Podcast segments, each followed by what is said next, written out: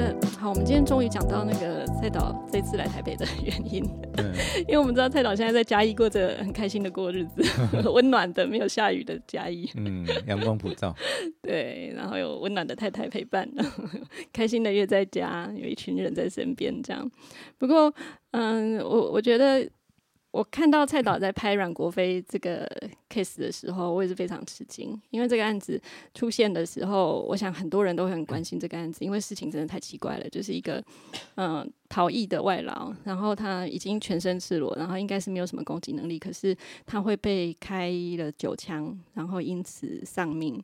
然后还有一些跨海的这个诉讼这样子，所以我想很多人关切这个案子，但是我没有想到说是蔡导出来拍这个案子，因为他已经过着开心的日子。没有都没有人拍啊，有人拍我可以不用啊。没有，可是我我觉得也是，呃，到了这个阶段，蔡导也累积了足够的能量和经验来拍这个 case。我想也没有别台湾也没有别的人比你更适合，我自己是这样觉得，因为对法律对呃，真的啊，我后来仔细想想一想，因为对劳工，然后对外劳，然后对呃法律这些事情累积起来，然后又有新闻报道跟实际拍摄纪录片的经验，然后又能够从整体的系统的架构来看这些，像你以前拍 RCA 或者是呃邮政的事情，呃这些经验，我觉得整个累积起来到九强才有这个能量。嘿，嗯，然后让我们出乎意料的那个，让这么讨厌、讨人厌的题材得了金马奖。竟然得奖了。可是我觉得真的很重要啊，因为说真的，因为我我在看九枪之前，我其实对这个 case 是没有印象的。真的啊？对，这就是一个很速食的年代啊。嗯你新哦闻这这就像烟花一样，烟火一样，然后它灿烂嗯一阵子，然后又被一个新的新闻盖掉，然后资讯爆炸，我们每天就是呀，啊，之前之前就是汪小菲跟大 S，然后接下来最近又是哪一个主播劈腿？馆长啊，对，对，就是其实我们是很疲劳的。对啊，那只有就是如果说有有，比方说蔡导他把拍了把这个把这个事件再去深化做做了一个纪录片，我们才会有机会再去再去思考这个事情。嗯，对啊，不然我们是没有办法这么慢。就是啊、我在看九枪的时候，我也觉得那个整个是很缓慢的。哎，那你如果从来对这个案子其实是没有印象的，那你一下子看到这个片子，你应该很 shock 吧？因为你是非同文层哦，我对很想听啊非同文层的意见。很 shock。嗯，呃，除了笑哥还有吗？呃，我我想讲为什么 shock 啊？嗯，嗯，你要对着麦克风吗。啊，开始在那边搔首弄姿，想不出来。我不晓得，我不晓得我们的公务人员，就是执法人员，会对会对一个手无寸铁、赤裸裸的人这么严厉。哦，对，这个是第一个。嗯，对我觉得那个是非常严厉的一个反应。再来就是，呃我其实很想问导演，为什么这么残酷？那个就是重复嗯，这个重镜头，就他没有重复啊。他有一个他有一个镜头，就是那个那个那个草杂草，然后那个地就是那一条阮飞走过的嗯路，嗯，好几次，好几次。哦，然后你只要一看到那个场景，就知道啊，又来了那个、那个可怕嗯的那个你说那个枪声，，那个空警，对对对，就是那那些枪声又嗯来了。案发然后现场。我跟我旁边的人都是只要看到那个空景，我们就开始嗯嗯，捂耳朵，捂耳朵，然后他嗯是盖眼睛，真的哦，你嗯旁边的人盖眼睛。对，他是不忍卒睹，哦，他不想看到那个密录器的画面。对。但是哦就是，我就觉得好残忍啊！为什么要 repeat 这个、这个嗯这个场景？可能也跟我们坐在第一排有关系。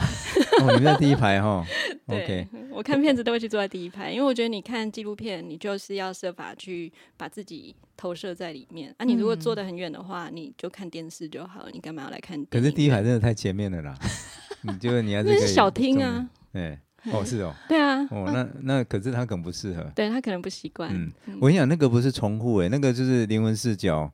你你如果有机会你再看，虽然是灵魂视角，那个往前推进的画面，那个每这个都是不一样的。它是不同的时间时段在推进的。每条路都走的对对，然后那有点像一个标签一样，就是说我要进入当时的密录器的时候，我我有这个东西作为一个标签要进来，哦，啊，所以重点是密录器本身，它就是它其实是整个三十分钟，我要剪成十加十加五而已，嗯，哎，那个部分也没有重复啊，因为对我来说啊，当你每一次要去、呃回顾这个事件的时候啊，我觉得都是在提醒我说我们的同胞这么残忍。就是你又要再去看一次这件事。对嗯，对，哦，但是但是这个但是这十加十加我每一每一段的重点都不一样，你说残忍残忍的重点不同哦，每一段都你自己回想，第一段就是开枪那个过程，哦，啊，那个不完全是残忍、啊，后面那个就是呃救护的过程，哦是各种残忍。对啊，各种残忍啊，是不同，因为因为如果说都是同样的残忍，就不应该要那个叫重复，但是它其实是不同重点的残忍方式，应该说一再的被提醒嗯，这件残忍的事情，这样。对啊，就是就是我们是如何对待一个生命，然后嗯不管是警察还是旁边围观的人，还是救护人员，对，都都是大家都是很残酷的。可是那嗯整个情境本身就很残酷啦。嗯嗯，，我想那个开枪的警察那件事情对他来说也非常残酷。是哎，开枪的人你不会知道他的心理伤害有多么严重，就是他他开枪然后出了让嗯该怎么说杀死另外一个同类这件事情本来就是违反人性的。是啊，他们受到了很大的震撼，他们心灵当场也是很大的震撼，所以他讲话，他其实是一直有在跳针的。对，他跟他的同僚，就是同僚后来来了嘛，嗯，都是在一直到都在讲同样的事情，跳针跳针，对。所以嗯。你可以知道他当下那个，理智嗯，嗯他的理智是没有很正常在运作，他是受到嗯。很大的震撼的。对，所以他他事先也没有被教育成说他有能力去和准备好去面对这样的场面，然后他的长官或是同僚们来了也不像是要帮助他，而是想要评估风险跟如何让这个风险不要影响到自己。这也是一这个残酷，明显了，这也是一种自己觉得很残酷明。显，嗯。可能我有待过一些场合，所以我大概知道他们是什么情所以，所以我我有讲说，我其实我对那些在旁观的，我觉得我可以有同理心的，我同理他们在干嘛这样。但我怎么好像为什么我们不是对受害者同理心，是对加害者？这是我觉得也是蛮难过的地方。我其实知道为什么他们是那个样子，很多嗯台湾人都是那个样子。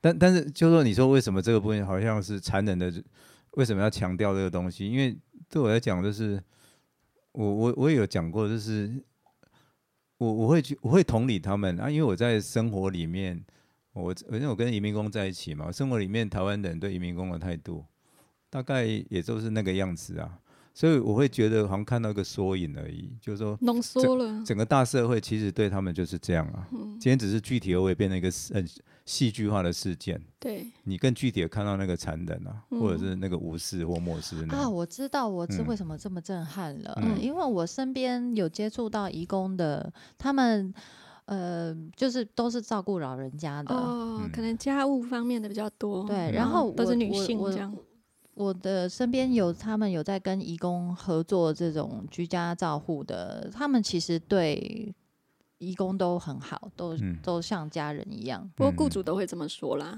嗯，没有有的应该是真的不错旁观，者啦，我不是雇主啊，我是旁观者。可是有的的确也是不错啦，真的有好有是坏，我相信啊。对对，是是他们甚至就是那个他照顾的老人家走了以后，他们还会跟这个义工保持联络的。对，然后义工也很愿意。嗯嗯，比较有心的这种也有啊。可是劳动现场有很多事情就很难嗯讲。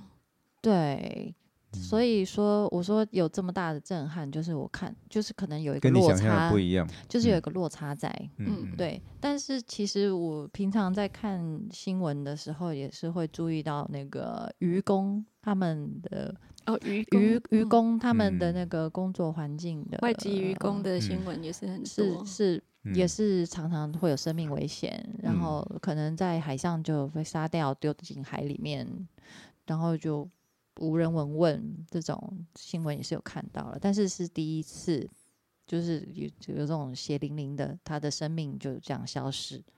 嗯，对对对，我觉得震撼的地方在这边，因为跟我跟我这种爽人生活 日常接触的不一样。落差非常大。我跟你讲，我们在中南部，然后我们住在住在农村里面，然后一些工业区的义工会来假日的时候会来跟我们吃饭喝酒啊，哦，所以我们接触到的义工层面可能跟你们不太一样。你们是在都会嘛，而且你接触到可能都是一些看护，而且应该就是能力还不错的家庭评估的。那坦白讲，中产阶层很多人，如果他的能力，他对看护应该不会太差了。那种不好的，就真的是真的是很罕见的。你有钱，你还对看护不好，对不对？哦，所以可能您接触的面向跟我们不太一样。但对我来讲，就是我说会能够同理他们，是因为日常生活里面，就是他们台湾人对东亚义工的一种态度，他就是他就是阶层化的、阶级化的哦。嗯，就是这个是很明显。像我太太已经来台湾二十年了，然后她去市场也是帮一个摊贩卖卖水果，然后那个来买的人他是用台语问那个老板，哦，他以为我太太听不懂，他说：“哎、这有乖不？哎、啊，这个爱保教不？哎，价钱等于不？” 这样他就在在我太太旁边问那个老板，然后老板反正老板我太太反正已经见怪不怪了，反正那个老板很不爽，就说：“你为什么要这样说？”嗯，又不是每一个新住民或者是外籍都会像都是像你讲的那样，嗯，反正是台湾人在纠正他这样。但这个就是你看很生活的东西啊，他也你也不能说他有什么恶意啊，但是你贴那个刻板印象或者说歧视，自然就流露了嘛。哦，我们在我们在那边的生活里面，其实很常碰到这种，我只是我举了一个例子而已。哦，哎、这是很常见的哦，真的。但但是这种对话其实真的会嗯让人觉得很痛苦的，嗯因为就是。就是他，他不是他好，就他好像不是一个人，他是一个物品，他是一个财产。然后，对啊，但这是这个就是生活现实啊。还有就是他们不应该有像台湾人一样的娱乐跟放松的时间跟空间。我再举一个例子，前阵子不是选举吵了快半年，有没有？一天到晚经过我们乐队家前面都是很多那个宣传车嘛，吵得要命，到晚上九点时间都还有哈。对，因为我们那边就是好像十点前都还好，也许最后一个月。然后就是前就是大概也是选举在倒数前一个礼这一段时间，然后我们那边就移工利用假日来这边，就是因为我们吃饭可能会在前廊那边哦，然后可能会比较大声一点半，户外的地方，对，有点半户外。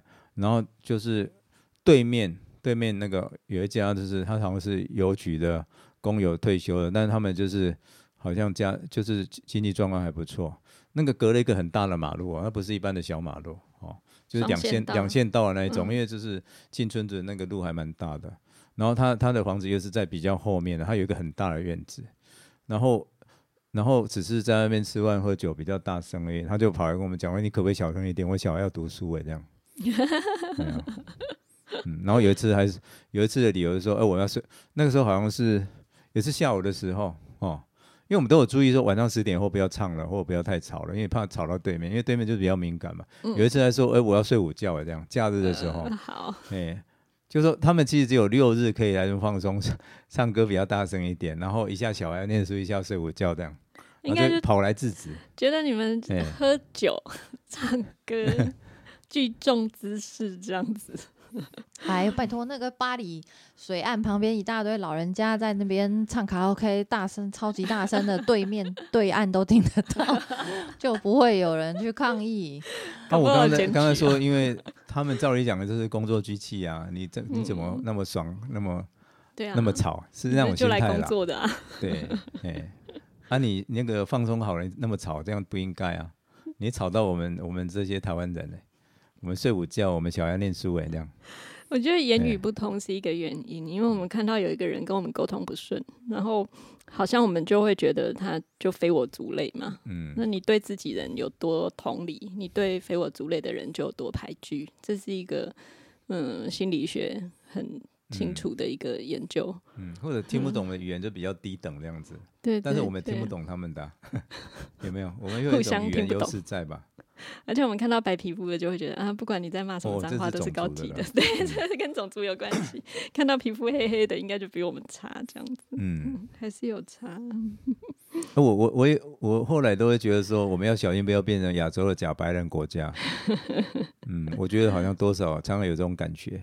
我们前两天访嗯问那个拉玛，嗯他是英国人，然后他二十来岁就到日本去，嗯然后后来也在藏传佛法里面出家。他就说，我们在追求现代化的过程中，常常会把现代化跟西化搞混了。嗯嘿，但是西化跟现代化其实是不一样的。嗯，西化是欧美，嗯然后白人国家这样，嗯，嗯，可是其实欧洲、美国也都有黑人啊。对啊。他们现在有色人种当道很多啊，对，政治正确的结果。嗯诶，我还想问一个，就是影片里面，影片里面后来有一段是他们开始捡弹壳，那嗯其实开枪的警察很明确的表达出，现在好像不应该捡弹壳。嗯，那这个程序正确的话，到底应该是怎么样？照理讲就是你开了枪以后，那就是一个刑事现场啊，嗯不能动。刑事现场就是不止简单可所有都不能动才对啊，嗯对啊，不管你是警察开枪还是谁开枪，反正就是一个刑事现场，因为有人已经受伤或者会死亡的，那你如果只要有动的话，你后面监视人员要来要破来要来场了，见识都会有困难，你其实嗯就是破坏现场了、所以程序就是你不应该动啊，对，因为我们看 CS 来都会了解。对。啊，对可是为什么一个菜鸟在很不了、不太确，就是很慌乱的情况下，他知道这件事，但是长官会突然间就开始捡弹壳？对啊，是长官捡蛋壳这个我事情，我只能对我只能很阴谋的去推论说，就是长官想要破坏现场，我嗯只能这样想。你比较阴谋论了，而、我嗯是会认为说，反正你们训练就是很糟糕，你们制度是没有 SOP 的。然后他今天没有一，他可能没有特别想到说正在拍，他也没有想到这个会被播出来啊。你要想这个东西，没有人知道这个会被公开的，所以那个当下的反应都是最自然的。其实我不知道哪一个场合有时候这个有听谁讲，就是说其实可能这种事情是常发生的，只是它不会被拍到，不会被公布出来。应该是对也，就是他们在 SOP 方面可能是很随便的，然后也不一定是因为移工而已应。该有 SOP，只是没有人遵守啦。嗯对，然后何况这个是移工，嗯，哎，就就更随便嘛。随。随便便。对啊。嗯嗯。嗯。我我在那我嗯。参加那一场试音会里面有一位警现役警员，他就分享嘛，其实他讲一件事情，我也印象好深刻哦，嗯。也是跟教育有关的，因为我们会觉得说，哇，那这个整个警察的教育，还有他对于 SOP 的这个了解跟训练，看起来是远远很贫乏的一个状态，所以他变成是。连他的长官那个反应，我们也觉得超级奇怪的嘛。嗯那那个现役警员他的分享就是说，其其实你你当警察也是就是不断的考试啊，有道理。啊 过了 过了考试，然后你就可以当警察。嗯对啊，那其实你对你对这个职业，你握有其实是很大的权利耶，然后以及你对这个权利，它它能够影响别人的生命到哪里？你有没有这个意识？你知不知道你你掌握的是什么？对于这个界限的拿捏，他们就是完全没有概念呢。我记得他在那一场里面还讲到一个重点，是说医生跟警察都是在每天接触人的负能量对对。可是相较之下，我们都知道医生是很有资源的，社会地位高的，对。然后嗯他们遇到困难、遇到心理障碍，他们可能也知道该求助或是去哪里求助。可是嗯警察可能在这方面很缺乏，嗯嘿，所以某个程度上，嗯、警察的确是一个弱势。就像我们在那个影片的开头一看到，就是警察家属去跟嗯、律师去跟阮国飞的律师抗议说，我们是很弱势的。嗯对，因为我们知道警察一毕业，他当上警察，他的收入以刚入职场的年轻人来说是很不错的。我印象中好像可以领到六七万之类的。嗯所以都是就是可能家庭的确是需要这个收入，因为大家都知道警察的工作并不轻松，然后他又掌握着很可怕的武器，这样子，嗯也不是很多人想要去当警察。但是我们也知道，很多警察一生中没有开过任何一枪。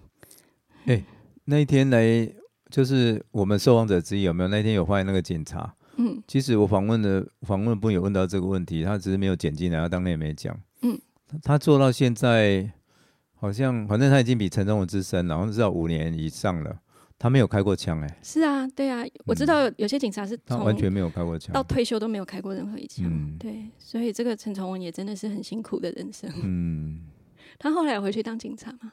就当内勤了。哦，就没有在外面了。对，因为长官一定让他当内勤就好了。嗯对啊，嗯不要再惹事了吧。对，概念是这样，没错。那我我如果是他，我可能就不当了。对啊，可是他可能的确家庭需要这个收入吧。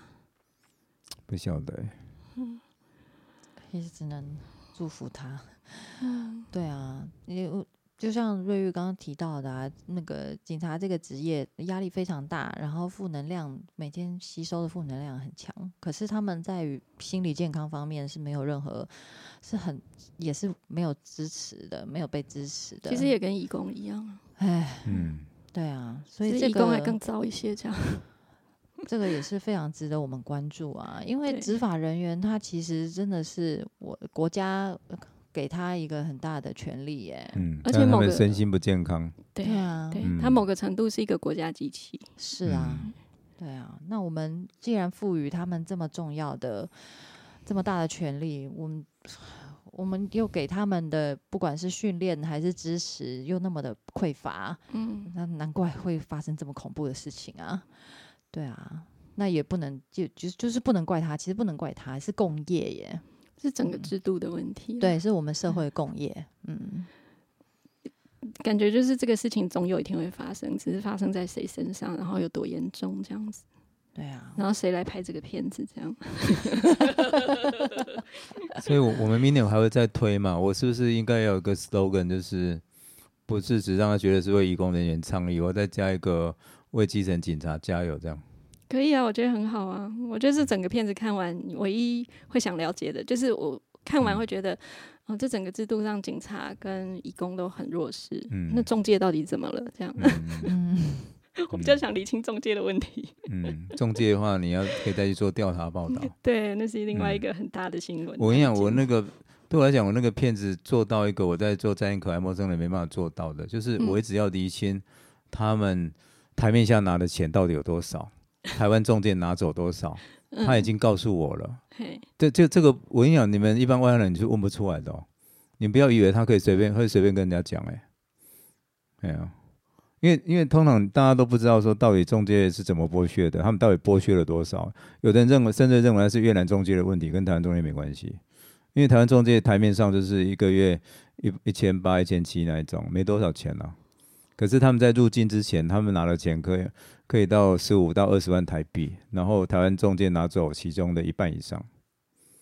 对啊，那但这个东西其实它很少被讨论，然后也没办法被证实，因为那个不会有文字的东西可以去，不会有文件资料可以去证明那个东西，因为那个连收据都不会开。对对。我们今天要对查贪污弊案，会有一些东西可以查嘛？那个是没有的。哎，真奇怪嗯了，我有一些报道会查嗯税什么的吗？他们的这种所得不是那个是不法所得，他为什么要留下证据？哦，他们不能这样子欸嗯，他们其实不能再跟他收那么，他们就是就是说，如果说你今天要来这边工作，你收一些费用没关系，但是你每一个项目应该都要有凭有据的。像像像这种嗯公司，他们不会被查账啊？那查账是可以做的啊。查账，他用台面上给你看啦、中介公司就是每个月收服务费而已啊。嗯，对啊嗯在台湾中介公司是服务费，那是合法的，但是境外的收入你没办法查，他何必做给你看？每一个人，这每一个义工都有一个境外的收入在那边的啊，那个是个黑箱，我们只能大概猜测有多少钱，而且每一个义工收入都不一样，嗯，因为也也要看他的中介，就说看看每一个 case 中介他的他想要收多少啦，这个是最可怕的地方，还是的确有比较有良心的，他收比较少。像台中有一个美家中介，他几乎几乎不收，啊也有不收的、欸，不收那他他从？他从雇主那边去收啊。哦，也是，嗯，今天你们今天桃园厂有一个，因为呃那个汪英达哈群众协会的汪英达有来，他有讲一个很重要，就是说其实目前目前为什么会好像层层剥削到到那个移工哦，好像中介在剥削移工。但是中介也有被雇主剥削哦？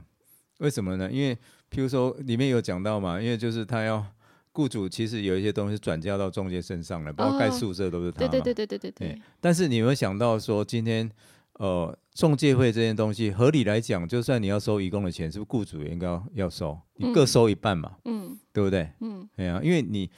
我我有这个人，然后帮我做工作，对不对？那等于是一个中介的概念，你两边各出一半嘛一样嘛。对对对对，好、就是旧屋跟新屋两边都付。对，但你你看到移工中介这件事情不是哦，是是那个雇主转雇主叫中介那个哦去吸收这个东西，成本嗯给，因为宿舍应该是雇主要吸收的，对，然后连那个就是，然后他说我也觉得很离谱。他每聘雇一个中介师，他是不用花钱，他是零成本在，不，他聘雇一个义工，他是零成本的哦，嗯，都在那个中介身上。那中介既然收入那么多，他当然转接到义工身上啊，不然转到哪边去？是，是啊，所以我们的雇主心态也很可怕。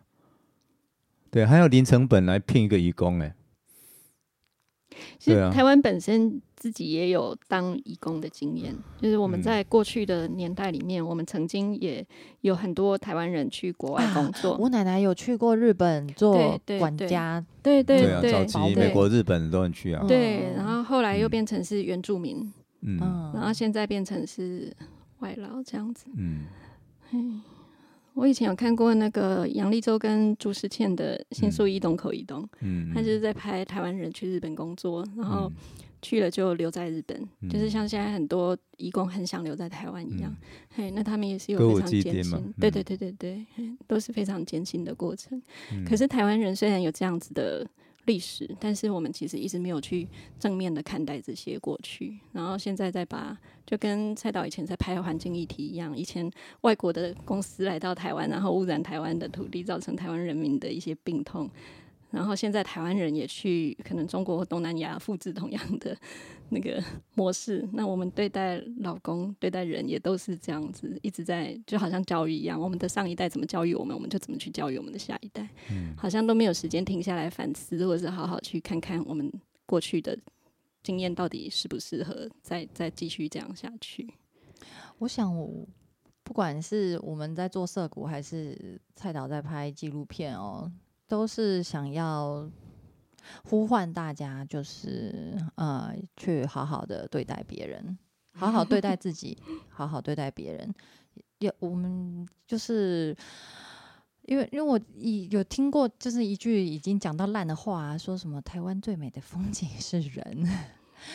那也也是有很多外国人，他们来到台湾，觉得哇，这地方的人真的好友善哦，怎么样嗯怎么样的。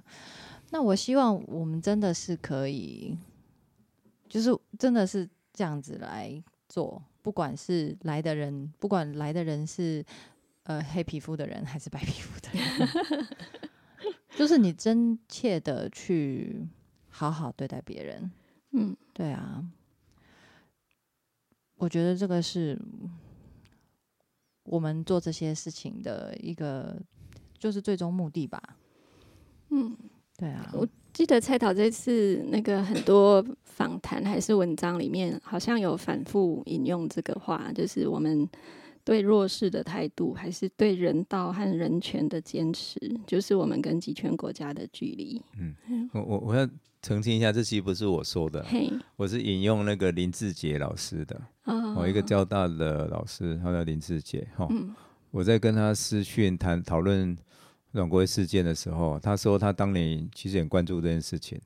哦，他说如果以后我们要去新竹播，他很支持这样。啊，后来他有一场他又来，哦，诶，就是好像你们在那一场嘛，后来先走了。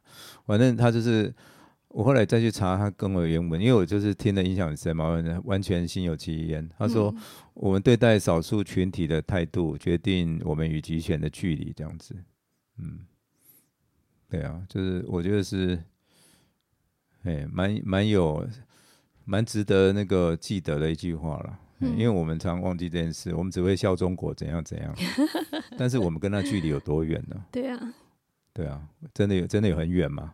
嗯，对啊，诶，同时间啊，我也不相信说，如果你不好，你不懂得好好怎么样对待别人的话，你会好好对待自己。我不相信，我觉得那一定是双向的。嗯，对，会反作用嘛。嗯，而且你没有对待，你没有好好对待别人。如果光以看护这一件事来讲的话，你没有对你好没有好好对待看护，他的身心状况不好，他会好好照顾你吗？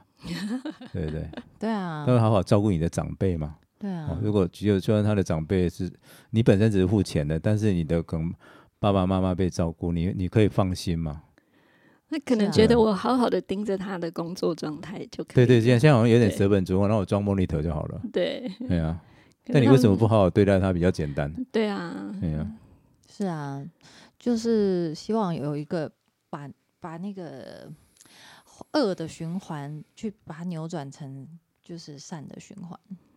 台湾其实对我觉得台湾对人权一直都还不是非常的清楚跟了解，然后也还没有真的就是对人权的坚持，还不是一个大众的选择的价值观。嗯，嘿，就包含虽然说我们现在是同婚合法，可是光是同婚这件事情被拿出来公投，我觉得这个就是一个很奇怪的事情。嗯嗯所以，我们对于嗯、我们在在教育现场，我们知道台湾人对儿童权利真的也是不了解的、不关心的，或者是完全没有注意到应该要看到这件事的。那包括劳工权益、移民权益这些，全部其实都是人权的一部分。没错，对，那我希望说，我们不要让怀抱着希望来到这个岛屿的人感到失望。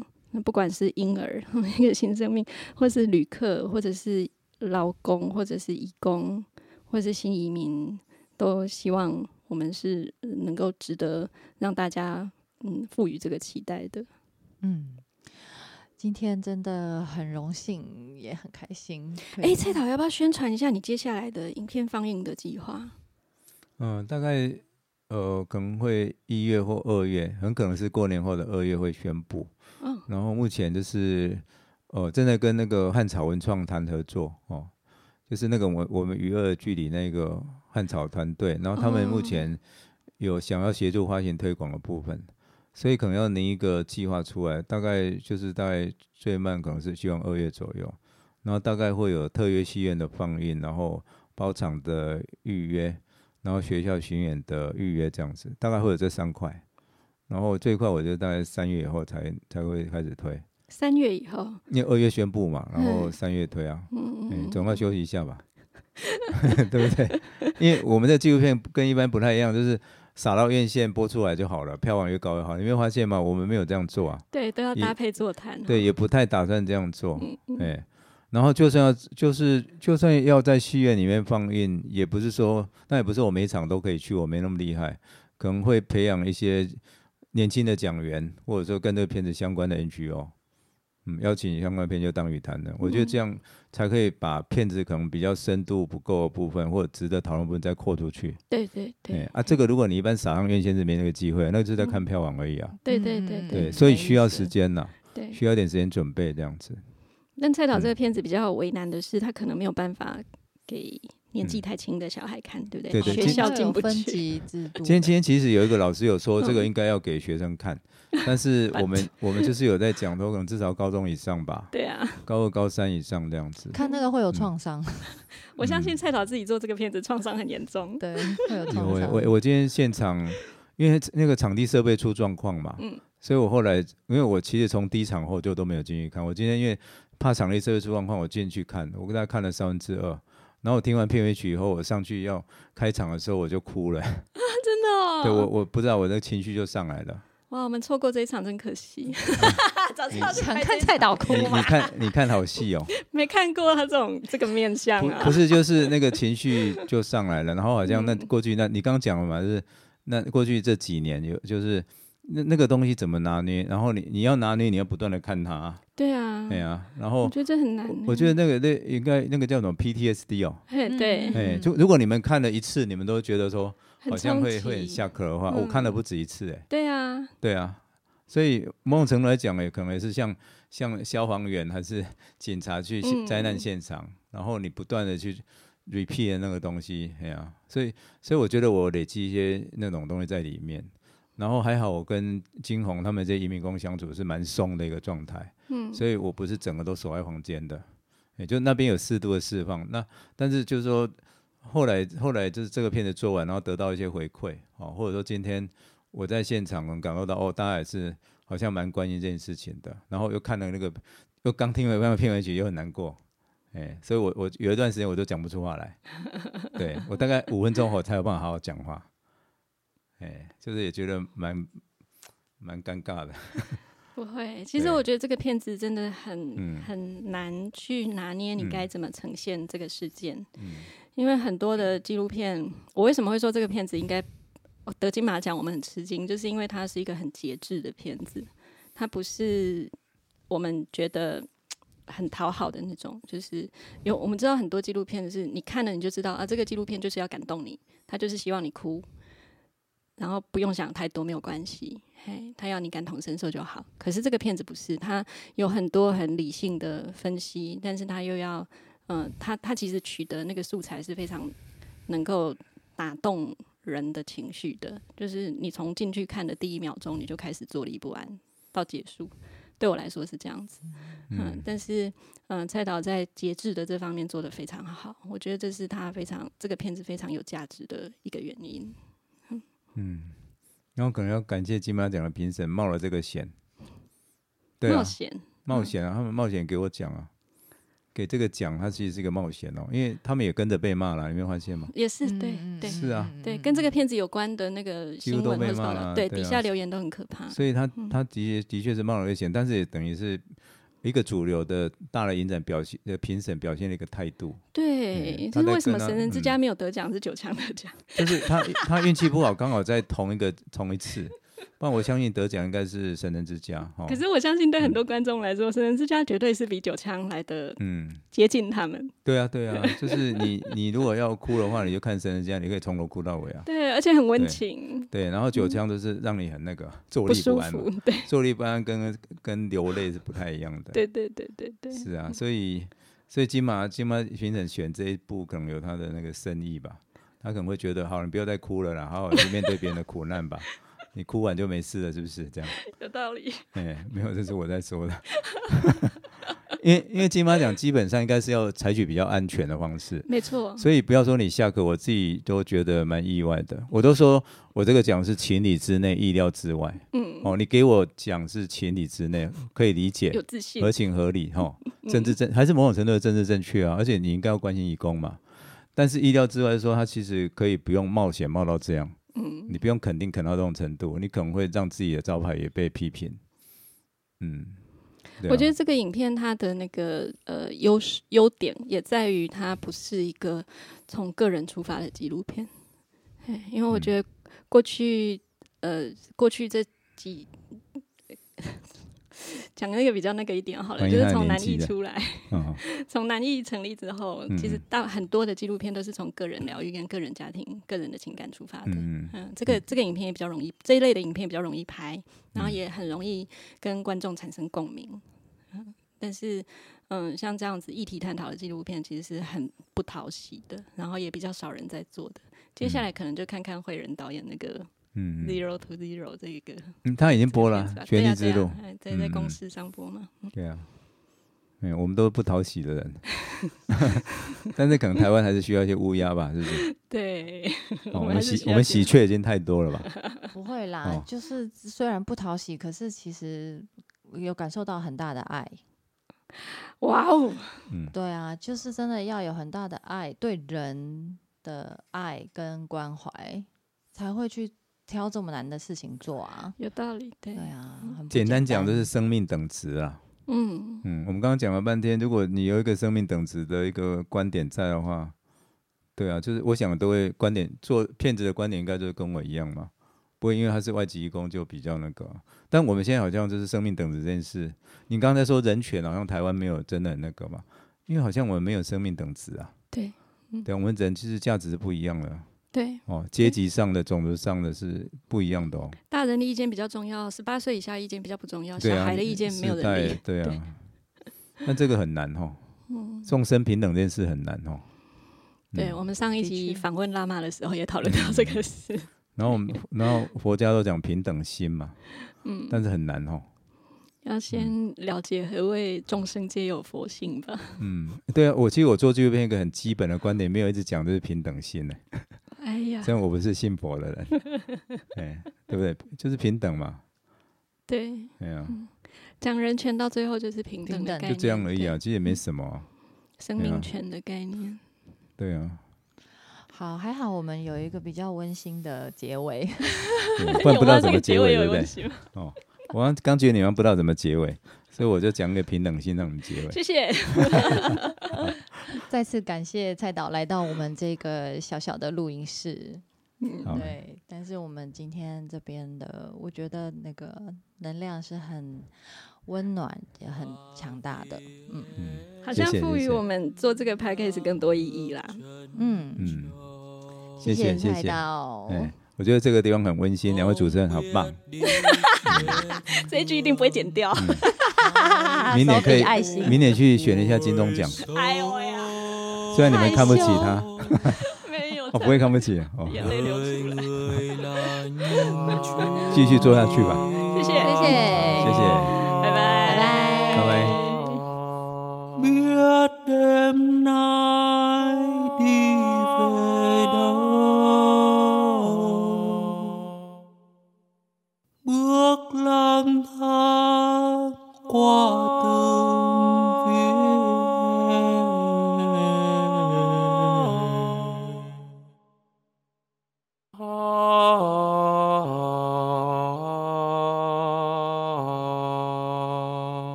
Đời người là những chuyến đi. Không biết đi trên đường hay đi vô